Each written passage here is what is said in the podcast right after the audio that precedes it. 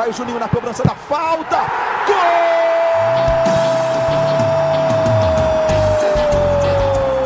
Está entrando no ar o podcast. Sabe de quem? Do Vasco! Do Vascão da Gama, do Gigante da Colina. É o GE Vasco.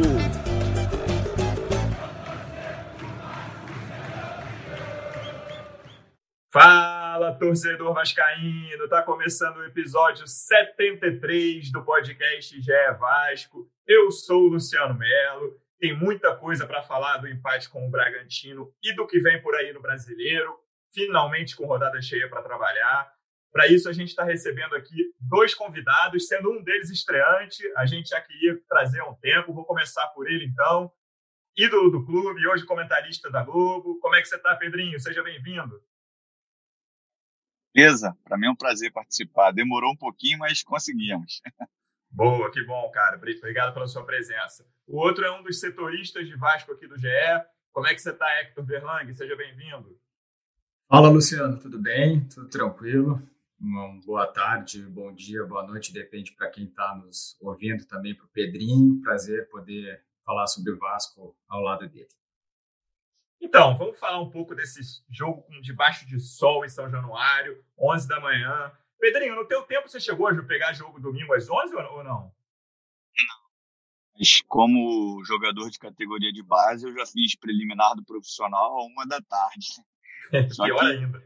Só que moça bonita, né? Que você Caramba. imagina. Mas assim, eu não gosto de separar muito. É, hoje, como comentarista, eu não gosto de uhum. separar negócio de ah, jogou, quem jogou, quem não jogou. Eu não gosto disso, não. Mas para esse tipo de, de comentário que eu vou fazer, aí eu tenho que me posicionar como ex-atleta. Uhum. Quem marca um horário, esse, o jogo nesse horário, nunca pisou num campo de futebol. Não é possível. Sim. Porque se a gente é tão exigente como comentarista sobre intensidade de jogo, né, sobre ideia de jogo, um horário desse ele tira qualquer critério técnico, tático, físico. É inadmissível um jogo às 11 da, da manhã né? Sabendo, já sabe com antecedência, obviamente a data foi marcada com antecedência e para você mudar isso né, é difícil, mas é inadmissível um atleta de futebol ter que desempenhar uma profissão é, onde exige completamente da questão física nesse horário. O Hector, a gente até conversava ontem antes, depois do jogo, né? Que aquela última meia hora. Deixa, eu, deixa eu só ah, falar uma coisa. Eu tava lá em São Januário, é, cara, tava muito quente. Eu, eu quase passei mal, assim, dificuldade de respirar, sério mesmo.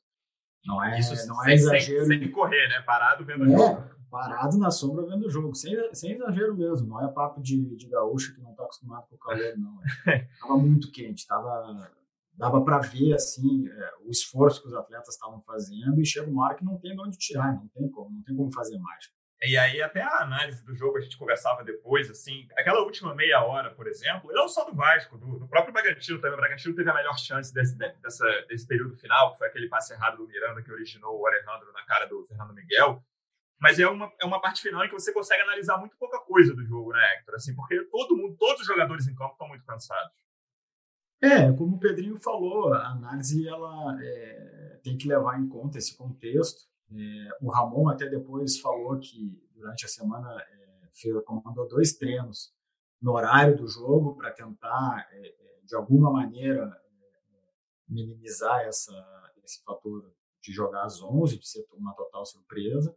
Mas, pô, não tem mágica, né? Não tem como. Então, a parte final do jogo ali, os dois times estavam, os jogadores estavam com a língua de fora já, cara. Não, não tinha mais. E aí eu acho que não dá para ser definitivo. Aliás, não dá para ser definitivo nunca, assim, analisando um jogo, né? Mas esse de, de domingo às 11 ainda leva esse contexto de, de ter que colocar em conta a questão física, porque não dá.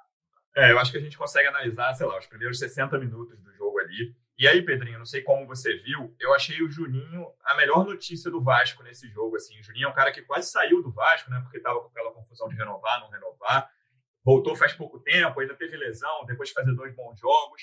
E ele foi um cara que conseguiu até ajudar o Thales, né? Que é aquela questão que a gente conversa sempre sobre o esquema do Vasco, de o Henrique ficar mais preso defensivamente ali. E o Thales fica muito isolado na esquerda normalmente. Achei que o Juninho conseguiu dar um bom auxílio ali e fazer o meio-campo girar mais, jogar mais do que estava jogando nos outros jogos. Para mim foi a melhor notícia. O que, você achou da atuação do Juninho, Pedrinho? É.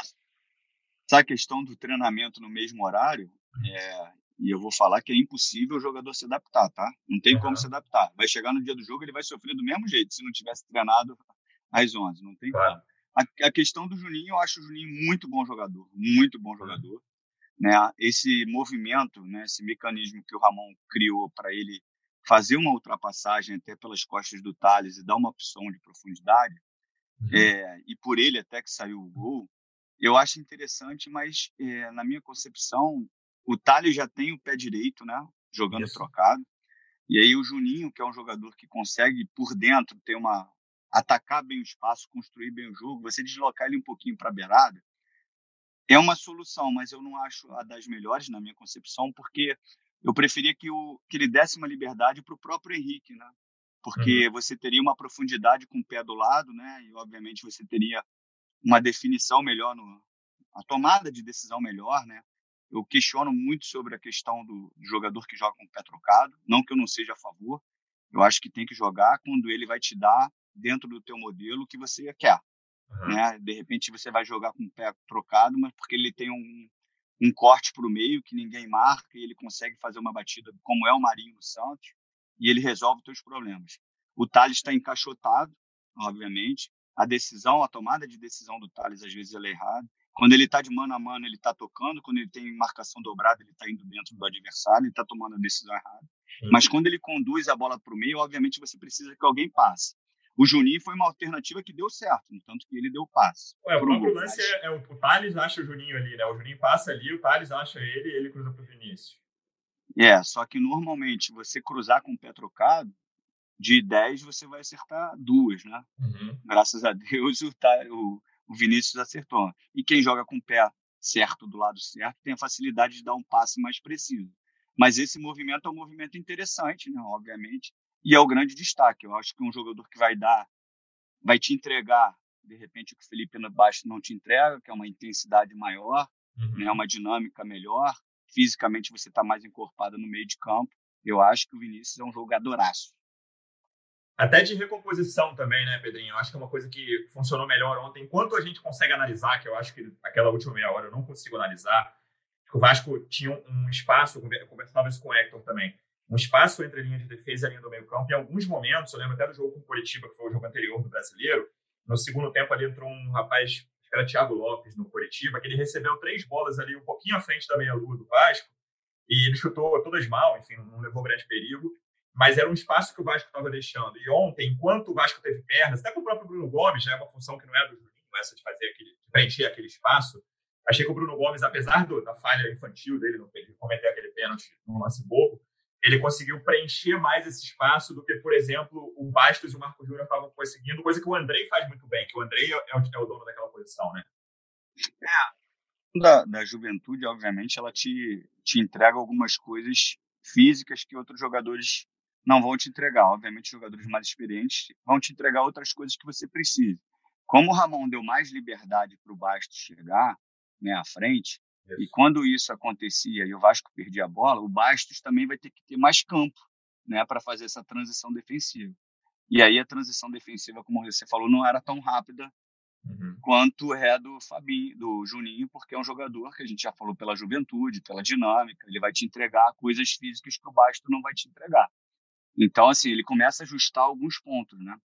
Eu só me preocupo um pouco com essa saída do Juninho né, que joga por dentro, para fazer uma ultrapassagem pelo lado esquerdo, chegando numa linha de fundo, por exemplo, aquele cruzamento que ele deu que saiu o gol. Vamos dizer que ele tivesse dado o cruzamento errado e a uhum. equipe do Bragantino pega aquela bola ali e sai em contra-ataque. Você tirou um cara por dentro e botou ele na, na beirada, sendo que você pode usar outro cara que já está ali próximo da beirada, que é o Henrique. O meu questionamento assim é só essa, você tirar um cara do meio para empurrar ele na beirada Obviamente, se você não tivesse ninguém para fazer essa ultrapassagem, seria uma das opções. E pode ser uma das opções. Eu só não acho que pode ser, que deva ser o modelo de jogo. Toda hora o Juninho tem que fazer a ultrapassagem Sim. por fora, porque uma hora tu pode ficar exposto. É um, é um jogador que ganhou confiança, né, Hector? O Henrique, assim, é, tudo bem que ganhou confiança muito por causa, ou não sei se necessariamente é uma relação de causa e consequência, mas depois dessa mudança de esquema, dele ficar mais preso ali, ajudando os dois zagueiros, ele melhorou, ele é, hoje é um dos jogadores mais regulares, ele marcou muito bem o Arthur, que é o principal jogador do Bragantino. Mas essa questão que o Pedrinho levantou, pode ser que com essa confiança ele consiga até ajudar um pouco mais o ataque se ele receber essa liberdade do Ramon. É, com certeza. É, queria só falar uma coisa que o Juninho, no início do jogo, ele estava é, lá pelo lado esquerdo, ele corta para Cruzou para dentro e é. cruza é. com, com, o pé direito para o cano, né? Então é, que não era uma linha de fundo exatamente, né? Estava atrás é, da área um pouquinho, né? O bico da área quase. intermediária ali, hum. ele, ele, fez esse cruzamento cortando para dentro para usar o pé direito. Mas o, o Henrique, ele, eu acho que tu resumiu bem, ele, ele marcou muito bem o Arthur, que é um dos destaques do, do Bragantino marcou muito bem mesmo, assim, o, uhum. Arthur teve momentos do jogo que dava para ver que estava bem irritado, assim, não tava Foi bem mal o Arthur no jogo, e muito por é, causa do Henrique. Não estava conseguindo fazer o que normalmente faz, o Henrique... Aliás, o Henrique, na, na questão defensiva, ele tem tido boas atuações, assim. Muito bem, muito bem. É difícil ver alguém cair naquele setor ali como diz o outro, se criar, levar algum perigo para o Vasco. É, mas, enfim, pela questão do, do, do, esquema, acho que por uma questão também histórica do Henrique, de mais dificuldade na parte ofensiva, ele ainda não conseguiu é, é, é ter uma atuação mais completa. É, e aí passa por toda essa questão que a gente está conversando aqui, de, de, estratégia de jogo, de, de, planejamento. Eu acho que o Ramon fala muito isso, assim, né? ele gosta de pensar o futebol como funções, funções a serem é, é, cumpridas e colocadas em prática. Eu acho que teve uma ideia inicial que foi ok, deu, deu resultados. Eu acho que agora está na hora de, de mesclar, de agregar alguma outra coisa, de, de tentar uma situação diferente. O Juninho aí é um exemplo. Mas sim, não tenha dúvida que é, é fundamental que o Henrique é, tenha uma, uma liberdade, que possa fazer alguma combinação ali com o Thales, porque o Vasco, querendo ou não, é um time muito previsível, né? É fácil de, de marcar. Né? Então, botando uma figura nova aí para o lado esquerdo, daqui a pouco consegue eh, qualificar, diversificar as ações, porque hoje eh, a gente vê aí os jogos que o Vasco teve dificuldade de, de construir ofensivamente, foi muito bem marcado, os confrontos com o Botafogo na Copa do Brasil acho que são bons exemplos, né? É muito fácil marcar o Vasco e aí quando precisa atacar e fazer gol fica complicado.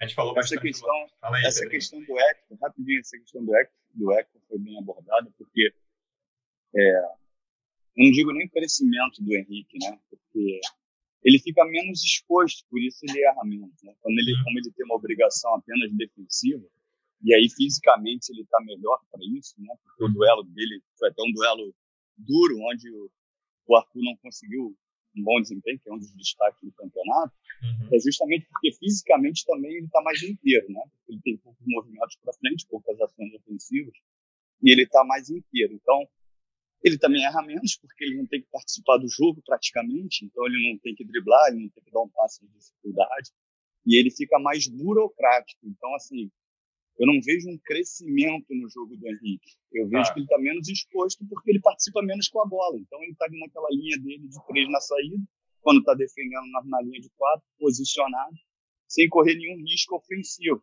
E aí, por isso que eu não coloco um crescimento do Henrique. Eu só acho que ele está menos exposto aos erros, né? Na questão da construção ofensiva. Mas eu ia até mudar de assunto, mas eu vou continuar esse contigo. Você não acha que esse, enfim, é, esse menos, esse menos, esse risco menor que ele está correndo, é, se, por exemplo, liberar uma coisa que você falou no início, ah, o Ramon podia dar mais liberdade para o Henrique. Existe um risco de ele ficar mais exposto até fisicamente, como você falou, nos duelos defensivos, e não sabemos se vai ajudar tanto assim o Vasco ofensivamente. O Henrique era um jogador muito criticado, muito contestado pela torcida, que ah, tudo bem que não tem torcedor no estádio, mas parece que nesse campeonato isso diminuiu muito, assim, é, não é um dos caras que quem a torcida tem pegado no pé, em rede social, em, sei lá, grupo de WhatsApp.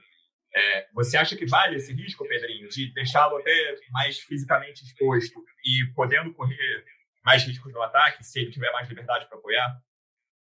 Eu acho que a questão ela é muito mais de variações do que do que recompensa técnica, vamos falar uhum. assim. Não sei se o Henrique vai resolver seus problemas ali do lado esquerdo, mas, por exemplo, você dá uma variada, né? se o, é, o Ramon gosta, né? obviamente, de uma saída de três jogadores.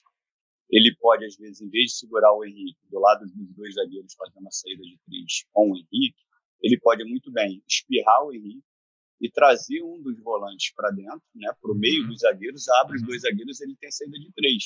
Com isso, ele empurra o Henrique na beirada onde está posicionado o Thales. Obviamente, dois corpos não ocupam o mesmo espaço. O é. Thales vai ter que entrar um pouquinho. E, de repente, vai ser muito bom para o Thales. Ele vai entrar um pouquinho porque o Henrique já está na posição dele, então ele já joga mais por dentro. E aí ele vai estar tá mais próximo do, do próprio Benítez, mais próximo do Cano. Então você vai ter amplitude, porque o Henrique vai estar tá aberto, né? Obviamente. Uhum. o lateral do outro lado também, seja ele Pikachu ou o Tenório você vai ter amplitude com os laterais, e os caras que jogam na beirada vão entrar um pouquinho. Você fica com o meio cheio, com, com a aproximação dos seus atletas, e tem uma variação. Uma hora você faz a saída de três com o zagueiro, com o volante por dentro, uma hora você faz a saída de três com o Henrique preso na linha. É justamente o que, é, o, que o Hector falou, é você fazer alguns mecanismos diferentes, dando três opções para você construir um jogo para não ficar tão batido na, na marcação. Mas aí, para essa do, do volante, aí depende do volante também que vai aparecer ali para fazer essa, essa saída. E aí eu acho que entra uma questão que o, que o Ramon está testando também. O Bastos estava muito desgastado nas últimas partidas, estava errando mais do que normalmente ele, ele erra. O Ramon fala isso, que, que um dos motivos que fez ele eh, não escalar o Bastos nessa partida contra o Bragantino foi essa. E me parece que o Bruno, o Gomes, até o Marcos Júnior, não vou botar nem o Andrei nessa, porque o Andrei, é, todo mundo já, já sabe, tem essa opinião. Tem uma saída um pouquinho melhor, né? Também daqui a pouco vai botar o Bastos a fazer essa saída do jeito que ele estava errando. É um erro ali que é muito é, perigoso, né? Errar nessa saída de bola, assim, ter uma saída de bola é, ser desarmado ou dar um passe errado vai deixar o time muito exposto. Eu acho que a ideia do, do Pedrinho é muito boa, é, é brilhante e, e, acho que o Vasco tem outros jogadores que não Bastos que podem fazer isso melhor. Sim, acho que o André é o titular ali e é muito capaz de fazer isso. Vamos passar para o lado direito, a gente falou bastante do lado esquerdo, acho que tem dois jogadores que merecem o assunto aqui, que são o Pikachu e o Vinícius, em momentos muito diferentes.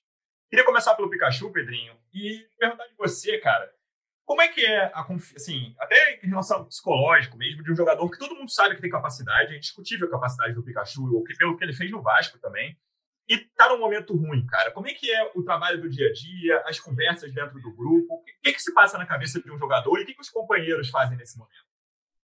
Olha, a confiança ela, ela faz parte de, de um processo para qualquer profissão, né?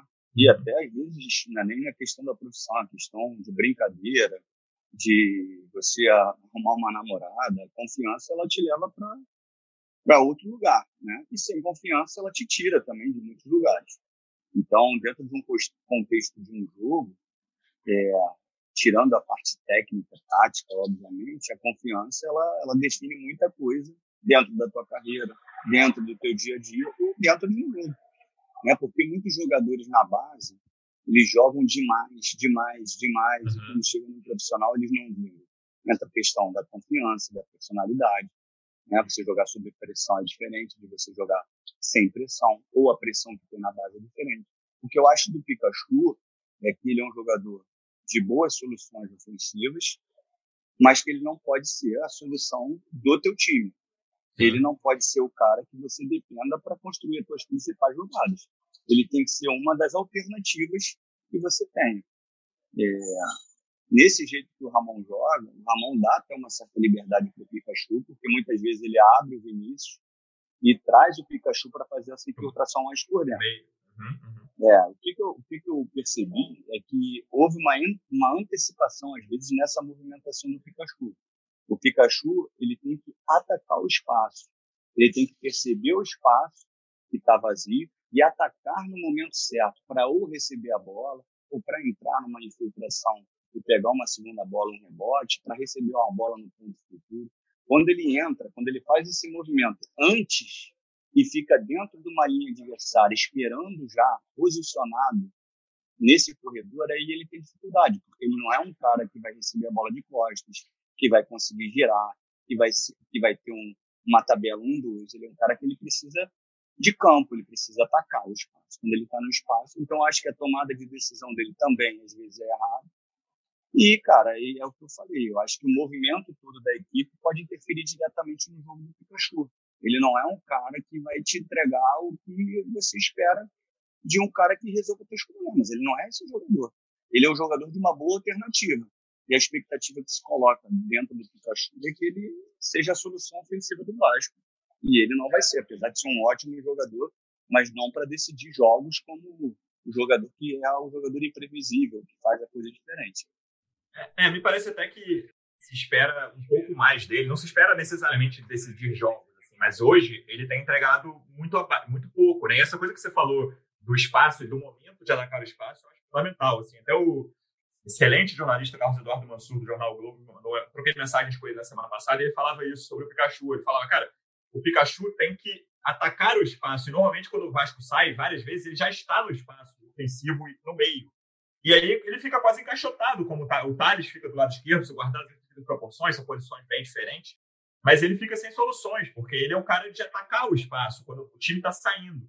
E ele, várias vezes, do jeito que o Vasco tem jogado hoje, o Vasco abre o jogo no ponto direita, seja ele o Vinícius, Catatal, Ribamar, seja quem for, e o Pikachu já está ali. E aí ele fica sem solução, né, Hector? Não tem muito para onde ele ir a partir daquele momento em que ele já recebe a bola naquele, naquele ponto ofensivo, sem muito espaço ali. É, é exatamente isso. Eu queria acrescentar uma outra coisa do que vocês estão falando. É, eu acho que o Pikachu ele não está é, na melhor forma física, na, não está com a mesma condição física que ele teve. Esse ano é atípico para todo mundo, teve a parada e logo depois da parada ele, ele machucou, ele teve um problema muscular, ele ficou fora alguns jogos, voltou e nesse, nessa volta aí é, é, joga, recupera, joga, recupera, ele não, enfim, para mim tá nítido assim que ele não não tá com a mesma condição física, dá para ver exatamente é, quando ele é atacado, ele sempre foi um, um cara que não, não perdia todas na corrida para os atacantes, ele tá perdendo a maioria das corridas contra o Bragantino aí, até no gol que o, que o Vasco sofre, ele o Tubarão é o, Tubarão mais para a defesa do que o Arthur, né? Porque era o lado dele. É. O Tubarão foi, talvez tenha sido o melhor jogador do Bragantino no jogo. É, o Tubarão eh, ganhou na corrida dele, envolveu o Pikachu, fez a jogada e acabou sendo o gol do, do Lucas Evangelista. Então, eu acho que essa questão física, além de todas as questões táticas que a gente está eh, falando, acho que a questão física está tá pegando. Então, eu acho que ele também não está conseguindo é, fazer um, um, improviso assim de, de, daqui a pouco uma movimentação maior, buscar o espaço, atacar o espaço é, por essa questão. E aí é, o, o, esquema do, do Vasco ele, ele, foi pensado por uma série de coisas, mas também para é, é, usufruir dessa condição do Pikachu, né? Tanto que o Henrique fica lá mais com a C23 mais fixo, para o Pikachu ir para o meio e, enfim, nos últimos jogos não tem dado certo, né? Então, é, acho que vale o questionamento, vale a reflexão de, de repente, dar uma mexida, buscar um, uma outra alternativa, como o Pedrinho estava falando, porque para tirar o máximo do Pikachu, daqui a pouco tu compromete o outro lado, né? E aí a coisa fica muito previsível, não consegue atacar por nenhum dos lados. Aí a gente vai para o companheiro do, do Pikachu ali pelo lado direito, que tem sido talvez o maior problema do Vasco, quem vai ser esse nome, né? Já teve o Ramon testou alguns nomes ali e voltou ontem, depois de algum tempo sem condição de jogo, por Covid, por lesão. O Vinícius, que foi quem iniciou o trabalho do Ramon, aquelas duas partidas do Campeonato Carioca lá, que o Vasco já estava quase eliminado, mas que ganhou as duas com o Ramon. O Vinícius foi o titular e o Vinícius jogou bem. E ontem eu achei que ele não fez um grande primeiro tempo. Ele é um cara muito rápido. Essa coisa do espaço que a gente conversou sobre o Pikachu também funciona muito para ele, porque ele, quando bota na frente, é quase impossível de ser parado. Mas, e ele tem uma coisa que nos jogos do Carioca ele mostrou, que era fazer o cruzamento certo, acertar, né, acertar o passe. E ele não conseguiu fazer isso contra o Bragantino, mas conseguiu fazer um gol. Quais opções que, que o Vasco tem hoje, Pedrinho? Você acha que o Vinícius é a melhor para ocupar aquele espaço ali? É, minha percepção é. Ele é um cara que tem velocidade, que é um antigo ponta, né? Mas hoje é um extremo que joga com o pé, com o pé bom do lado bom. Eu gosto disso porque ele te dá profundidade sem você às vezes precisar de algum mecanismo de ultrapassagem de lateral, de uma diagonal de um meia, ele consegue chegar ali de fundo. Só que a tomada de decisão dele ontem foi equivocada. Não vou hum. falar nenhum erro técnico, de repente, de um cruzamento por trás do, do gol, que isso não é tomada de decisão, isso é um erro técnico. E Execução. acontece também até pela formação. Agora, a tomada de decisão dele, por exemplo, um passe que ele foi dar para trás, né, e deu no pé do Originou um contra-ataque até. Uhum. Isso, e ali é a questão, um pouquinho da questão da tomada de decisão e da questão cognitiva de entendimento do que, do que vai acontecer. Quando ele dá aquele tapa no fundo, e aí você tem três jogadores praticamente dentro da área, e com ele fazendo a jogada, ele seria o quarto jogador, e ele dá esse passo para trás, sem a convicção que a bola vai chegar no seu companheiro, ele tem que saber que ele está deixando quatro jogadores do time dele para trás, né? Ele uhum. e mais três jogadores. Essa leitura que é difícil de você fazer nessa tomada de decisão é que tem que ter uma compreensão do atleta. E o futebol é dividido em fases, ofensivas, defensivas, transições. Quando ele dá esse passo para trás, ele tem que ter muita convicção, senão o teu time vai estar completamente exposto e correndo para trás.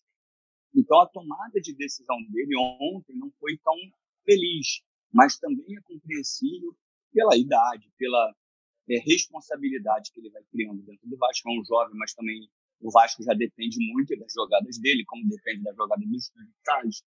Então, isso tudo é, é, faz parte do, do processo de amadurecimento. Eu acho que ele é o jogador que tem que jogar pela beirada, né? mas não pode ser o jogador que tem que pegar e driblar 3, 4.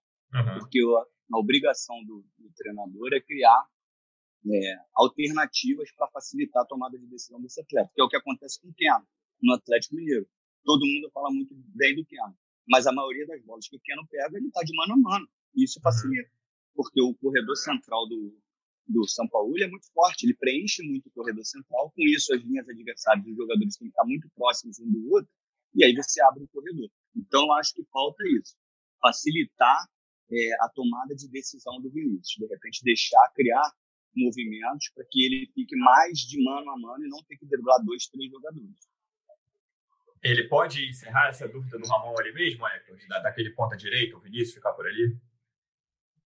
É, eu, eu achava é, até esse jogo aí que o Vinícius não tinha é, apresentado muita coisa assim. É, eu achava que ele tinha ido muito bem no, Carioca e nas chances que ele teve no Brasileiro não, não tinha mostrado coisas que, que a gente sabe que ele pode fazer, qualidade, né?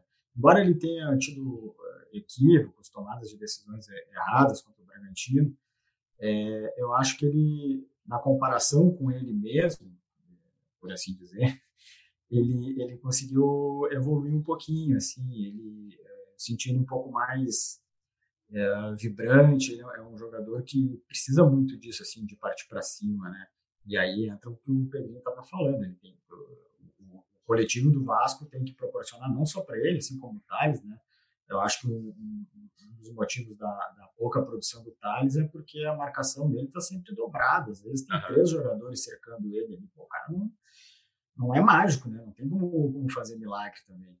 Então, uh, eu achei que o Vinícius estava uh, um pouco mais confiante, acho que estava um pouco melhor fisicamente também. Ele teve um problema muscular, é, é um jogador que depende muito dessa força para a explosão, para a parte para cima. E acho que o gol vai dar uma, uma confiança para ele. Assim, foi, foi um gol bem, bem trabalhado, bem bonito. Ele pega a repetição, assim, ele sai atrás do marcador e chega na frente para botar para dentro. Então, acho que sim, acho que ele, dos que foram testados ali do lado, foi quem mais, quem melhor é, enfim, ajudou o Vasco, quem mais uh, produziu. Oh, é curioso que no primeiro tempo teve um lance assim, o Hector estava no estádio, não viu, porque o pessoal da transmissão chamou atenção. O Thales chuta cruzado, meio fraco, e o Cano, a bola vai saindo, sai pelo, pelo outro lado, pelo meio de fundo. Cano dá, dá, uma bronca no Vinícius porque ele não entrou. Ele fala, cara, você que ter entrado. E é exatamente o espaço que ele ocupa no, no, no gol. Pedrinho, a gente falou, botou lá no, no GE Vasco que você ia participar, e o pessoal mandou várias perguntas, vou selecionar algumas. E acho que a principal diz respeito a essa coisa do esquema tático, assim, até por causa dessa coisa da pre previsibilidade que a gente estava conversando aqui. O Vasco, às vezes, é um time que os adversários já sabem como marcar. Tem algumas pessoas falando, cara, você acha que vale a pena ler, mudar o esquema? Eu vou ler duas perguntas aqui para você, que são esquemas diferentes, mas falando sobre esse tema. O Lucas Leal pergunta: Com a falta de laterais que apoiam o ataque, não seria viável ao Vasco uma formação usando três zagueiros, com o Thales jogando de segundo atacante no apoio ao cano? E o Thiago Galvão manda outra dúvida. Eu acho que seria um 4 Ele falou, com as peças que o Vasco tem, qual a formação tática que ele acha melhor? Ele acha que se encaixa melhor. E aí ele sugere um 4-4-2 com três caras mais segurando ali. Ele diz Andrei, Marco Júnior, Juninho. E dando mais liberdade para o Benítez. E aí usando Vinícius ou Thales do, do lado do cano. Uma dessas duas te agrada, Pedrinho? Você prefere manter esses dois pontas como estão? Como é que você vê isso? Então, vamos lá. Vou começar pela, pela última. Eu não, é, eu não vejo o jogo como plataforma de 4-4-2, 4-3-3. Eu não enxergo isso. Uhum. A única forma que eu enxergo isso é antes da transmissão, para fazer, botar no campinho lá da televisão.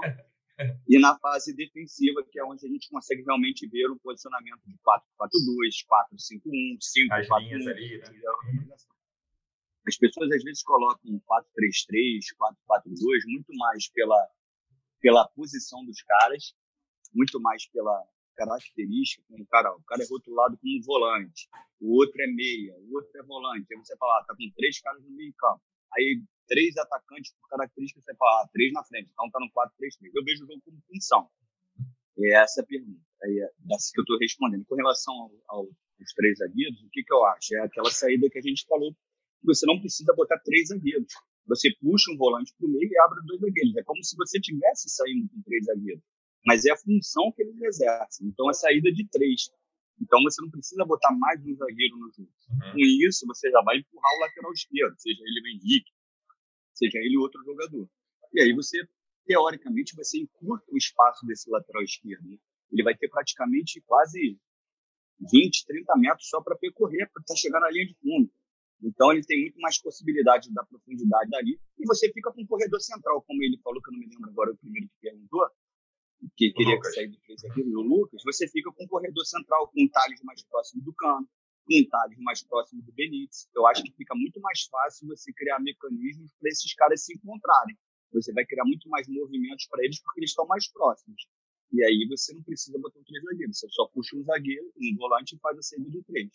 Mas dentro dessa coisa da função, uma coisa que a gente está conversando no último episódio aqui do podcast, é, eu acho que alguns clubes, não necessariamente o Vasco atual, alguns times, na verdade, no Brasil, de alguns anos para cá, bota, acho que pode botar quase 10 anos nisso, estão muito reféns do esquema com dois pontas. E às vezes o cara não tem dois pontas que entreguem o suficiente ali. O Vasco, até a entrada do Vinícius, era o Thales numa fase difícil e alternando vários caras na direita. Nem sabemos se o Vinícius vai conseguir se firmar, mas eu acho que nós três concordamos que é a melhor opção. Você acha que em algum momento, dentro dessa coisa da função, esquecendo o númerozinho de 442, 433, existe a chance de mudar, de tirar esses dois caras da ponta, você talvez preencher os lados com os laterais indo mais e até os caras, alguém do meio de campo, pelo menos preenchendo um daqueles lados ali? O que você acha disso? Não, eu acho legal. Eu acho legal, até porque essa plataforma que você coloca dois caras posicionados, eu acho que o jogo você não consegue fazer um jogo inteiro sendo um time posicional ou um jogo inteiro sendo um time funcional. Eu acho que as duas situações elas se encontram a todo, todo momento da partida. Mas uhum. normalmente esses dois jogadores abertos eles são jogadores que ficam posicionados. Eles esperam o momento certo. Eles têm é, algum espaço dentro dessa função para eles se movimentarem, mas eles mantêm realmente aquele local ali, aquela posição. E isso facilita a marcação. Por isso que a gente fala que o Thales está encaixotado, porque teoricamente ele já está encaixado no lateral direito adversário. Uhum. E aí fica muito mais fácil, até para a equipe adversária, para ela organizar a marcação defensiva. Porque já sabe onde está o Thales, já sabe onde está o Vinícius, ele já cria movimentos para marcar. Quando você tem uma plataforma mais funcional, mais móvel, que os jogadores não guardam posição, e aí você fica muito mais, é, eu acho que muito mais, fica muito mais difícil para o adversário te marcar. Porque uma hora o Thales está por dentro pelo lado esquerdo, outra hora o Thales está por dentro mais pelo lado direito, uma hora ele entra na, na função do cano, o cano flutua um pouco. Você começa a mexer, jogar entre as linhas adversárias, e aí começa a criar um pouco de dificuldade. Não existe certo ou errado. Existe aquilo que você tem como elenco que vai te entregar melhor dentro do seu modelo. Mas o que me agrada mais é um jogo mais funcional, de mais mobilidade, sem caras, os caras fixos, parados ali, porque se esses caras forem muito fenômenos, se você tiver de um lado o Neymar, do outro o Messi, Eu posso deixar eles parados, porque eles vão receber a bola com dois, três e vão resolver para mim.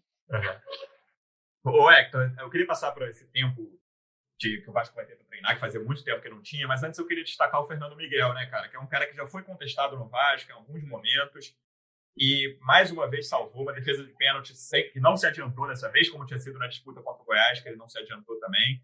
Muito bem, depois faz uma defesa difícil, tudo bem que o Alejandro ficou muito mal, mas cara a cara ele conseguiu vencer o duelo. Ele praticamente garantiu um ponto para o Vasco nesse jogo, né? Acho que o Pedrinho deu, é, deu uma sorte aí pro Fernando Miguel, porque eles falaram sobre isso lá no, no Caioba. Verdade. Caio. Verdade.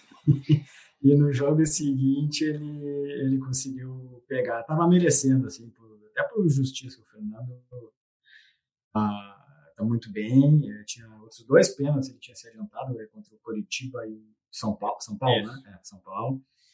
E, pô, e além do pênalti, no segundo tempo, ele fez uma defesa cara a cara com o Alejandro, tava um a um já, um contra-golpe do, do Bragantino, que se ele não defende ali, o Vasco, enfim, teria boas chances de, de perder o jogo. E é legal ver assim um cara que, que se dedica pra caramba, é um líder do elenco, conseguir é, ter sucesso também na, nas atuações. O Fernando tá, tá muito bem, acho que deve ser o. Aí vocês podem falar melhor do que eu. acho que é o melhor ano dele no Vasco, assim, disparado. Não, não tem, não tem nem comparação. Sim, acho que ele se firmou como goleiro titular do Vasco. Ele pegou a titularidade ali no fim de 2018 do, do Martin Silva fez o ano de 2019 com alguns momentos bons, outros ruins, mas agora, 2020, para mim, ele faz uma boa temporada. Pedrinho, o Vasco estreou no, no, Brasileiro no dia 13 de agosto, ou seja, vai fazer um mês e meio. Desde então, o Vasco jogou duas vezes por semana sempre, quarta, domingo, quinta, sábado, enfim. Agora o Vasco tem uma semana para treinar, mas, por outro lado, tem no domingo o líder do campeonato fora de casa, Atlético Mineiro, domingo, 8 e meia da noite que, que você, nesses momentos, assim, depois de uma maratona, o time está ali, aí com a experiência de atleta que você viveu, qual é o trabalho durante a semana? Cara, vamos mudar, depende de como o time tá, claro, mas vamos pensar em trabalhar melhor o que a gente aperfeiçoar, já que a gente não estava conseguindo treinar. Qual é o trabalho durante esses dias? Cara, eu sempre falo pra gente é tudo mais fácil, né? Porque o dia a dia pro Ramon pode mostrar outra coisa completamente diferente do que a gente imagina aqui. Então, por isso que ser comentarista é mais fácil do que ser treinador. Mas o que eu posso imaginar é que sempre, ainda mais nesse processo de pandemia, sempre um, um momento importante. Pode fazer alguns ajustes físicos, né?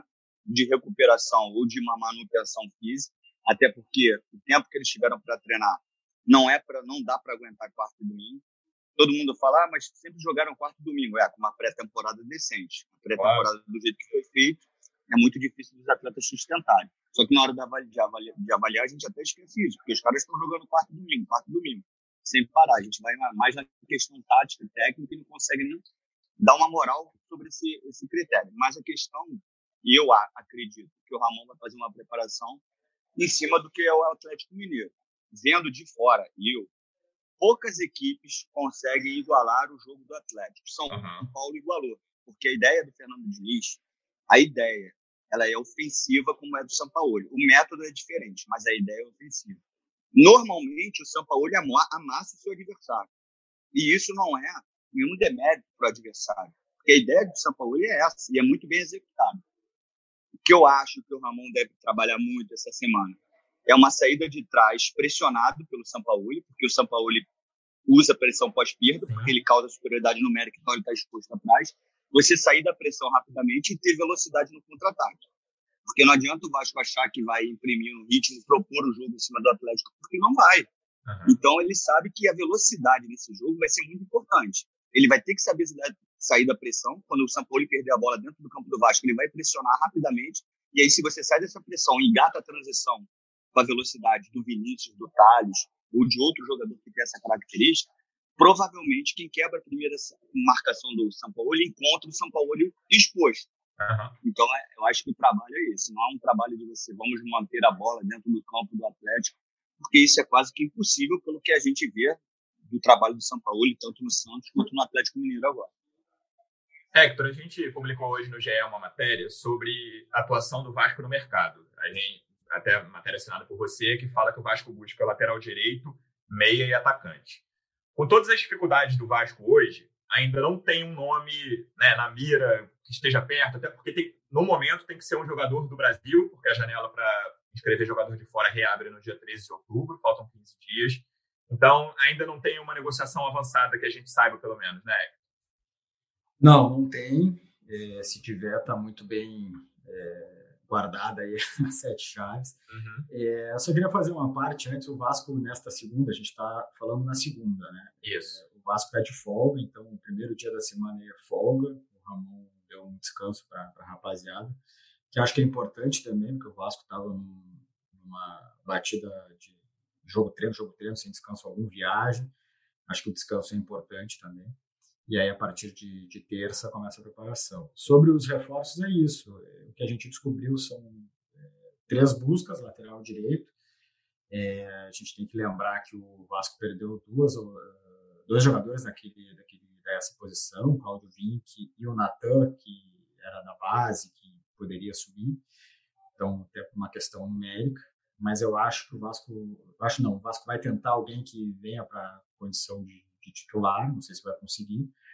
E aí outras carências que são mais antigas, assim, desde o início da, da temporada, que o Vasco procura, meia e, atacante. Meia também porque o, o Bruno César, é, embora todo o esforço dele, tenha tido uma negociação longa, resolveu a questão financeira, é, dá para ver que ele está bem fisicamente. O Ramon até comentou uma vez, acho que ele está, sei lá, com 11% de taxa de gordura, alguma coisa assim. É, a despeito de todo esse esforço, ele não conseguiu assim entregar. É, teve oportunidades quando jogou no lugar do Benítez. Enfim, não foi o Bruno César que a gente é, esperava. Acho que é uma carência. E no ataque, ah, enfim, o Vasco precisa, né? O Cano tem jogado todos os jogos, mas quando o Cano é, não joga, perde, ou quando é substituído, perde muito, assim, a, de referência, de, de qualidade. Vamos ver, o Vasco tem. Existe o querer e existe o poder, né? Claro. É, ainda mais para o Vasco, que vive uma situação financeira muito delicada, não consegue nem pagar salários em dia, está atrasado de novo. Então a busca é para os jogadores ou que estejam livres no mercado ou que venham é, emprestados. Né? É muito improvável, eu diria até impossível, que o Vasco vá comprar alguém. Ah, sim. E, e, aí tu acaba limitando né, mais o, o teu uh, universo de, de busca. Né? Tu fica muito mais no que, que o mercado está oferecendo e menos naquilo que tu quer. Ah, eu quero esse. Então, vamos ver. O Vasco tem crédito porque conseguiu fazer duas boas contratações, o Cano Benítez, nesse modelo daqui a pouco consegue fazer uma terceira e qualificar o, o elenco.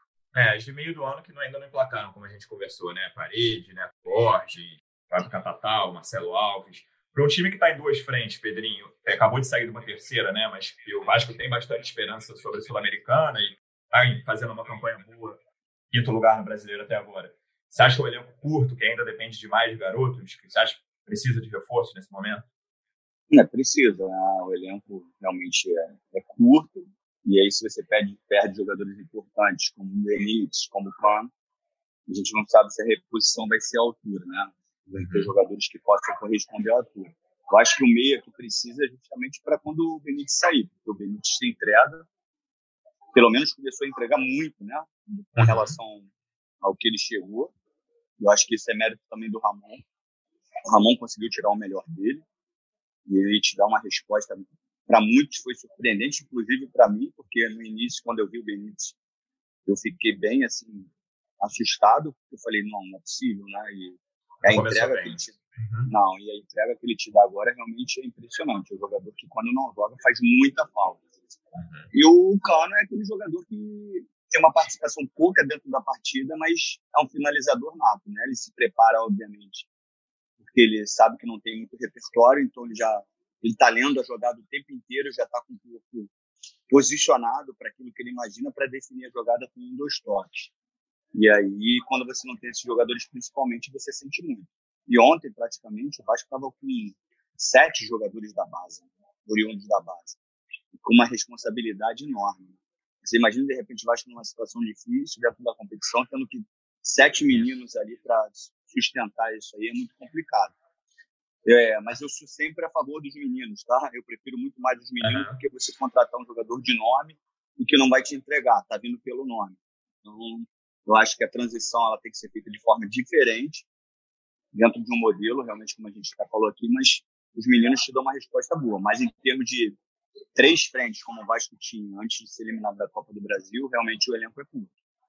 A gente está caminhando para o fim, Pedrinho. Chegou muita pergunta aqui para você. Eu vou, vou, fazer mais duas. Muita, muita gente falando de esquema tático, coisa que a gente já tocou. O Bernardo Dudu pergunta, gente, até dentro desse assunto que a gente estava tocando, pergunta para ele quais são os jovens mais promissores do elenco atual do Vasco. Quem que você acha desse, dessa galera, Pedrinho? Ah, eu acredito que o Joninho, obviamente o Thales, né, que acho que tem muito ainda para evoluir como atleta, principalmente na questão cognitiva, tomada de decisão. O Vinícius, com uma outra característica, obviamente, é, tem muitas soluções também, mas o Juninho realmente, não pela partida de ontem só, não, tá? Uhum. Porque assim, o Juninho antes já tinha me já tinha chamado a atenção, depois ele teve um problema com a lesão. Eu acho até que ele estreou, se não me engano, foi com o Abel ainda, se eu não estiver enganado. E ele já, já mostrava ser diferente. Eu acho que ele tem um potencial enorme para crescer, tirando o Miranda, né, que foi uma ótima surpresa devido a, contusão do Graça. O, o Miranda é um jogador realmente de um potencial enorme. Andrei tá bem também, né? Andrei, Andrei já. Não coloquei nem como, como um jovem revelação, né? um pouquinho mais assim.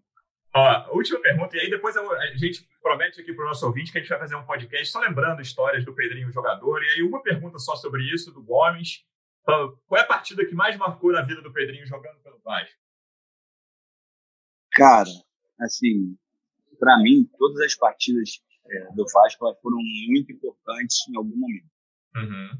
Apesar de porque a galera muito jovem agora, de repente, não vai buscar história. Assim. Eu cheguei no Vasco com seis anos. Meu pai foi caminhão de. Ele foi motorista de caminhão de lixo. Então, eu tenho todo um vínculo afetivo com o Vasco, fui vascaíno mesmo, assim, com muito amor. Né? Então, todas as partidas eram importantes porque eu sabia qual era o sentimento do torcedor se ele perdesse, se a gente perdesse o jogo. Eu sabia qual era a reação porque eu era um em campo. Uhum. Mas, assim, que me marcou mesmo por estar na história, eu acho que foram os dois jogos da Libertadores, na, na quarta de, nas quartas de final, contra o Grêmio, que eu tive a oportunidade de fazer os dois gols lá, de 1 a 1 em São Januário, de 1 a 0 E o jogo na, na final do, da Taça Guanabara, né, que foi o jogo da Embaixadinha. 5 a 1 Isso, isso. É, esse, é, esse é o jogo do, do, da Páscoa lá, chocolate isso, de Páscoa. Chocolate. Isso. É, o Hector Comeu tá muito chocolate depois, ou Peninho? Não, eu tive que fugir, porque a galera, a galera queria me pegar, tive que escolher. eu estava vendo esses dias um, um vídeo antigo, Pedrinho, tu, tu e o Felipe no futsal do Vasco, cara. Você, eu acho que teve, eu não me lembro qual era o repórter da TV Globo que foi lá fazer a matéria. Eu acho que era o, eu acho que era o Clay, não sei se era o Clay. Isso, acho que, acho que era o Clay, era o Clay. É, foi uma foi bem legal. Os dribles que vocês, os dribles que vocês faziam no salão é, me corrija se eu estiver errado, mas eu acho muito parecido com o que vocês faziam no campo assim. É, não, você tá certo. E hoje, e hoje é muito mais próximo, né? Porque hoje o jogo, eu falei isso algumas vezes nos programas de TV, hoje o jogo ele é jogado em termos de comprimento, não de largura, ele é jogado num espaço menor do que o futsal. O futsal, a quadra do futsal tem 40. E hoje o jogo é jogado em 30. Obviamente com um número de jogadores maiores, 21 praticamente dentro de 30 metros. Só o goleiro da equipe está atacando que não está lá. Então, assim, você precisa muito mais de daquela coisa do futsal, de pensamento rápido, você está sob pressão o tempo inteiro. Então, assim, o jogo é muito mais próximo do futsal do que a gente imagina. Boa. Pedrinho, vou agradecer demais a tua presença e já aviso que a gente vai te convidar mais vezes. Muito obrigado. Pô, para mim é uma honra. Obrigadão, desculpa a demora, cara. Que isso, cara. Você é nosso. Hector, muito obrigado pela presença. A gente vai voltar na segunda-feira o podcast com tudo sobre essa pedreira que o Vasco tem em Belo Horizonte no domingo. Valeu, grande abraço. Obrigado, Pedrinho.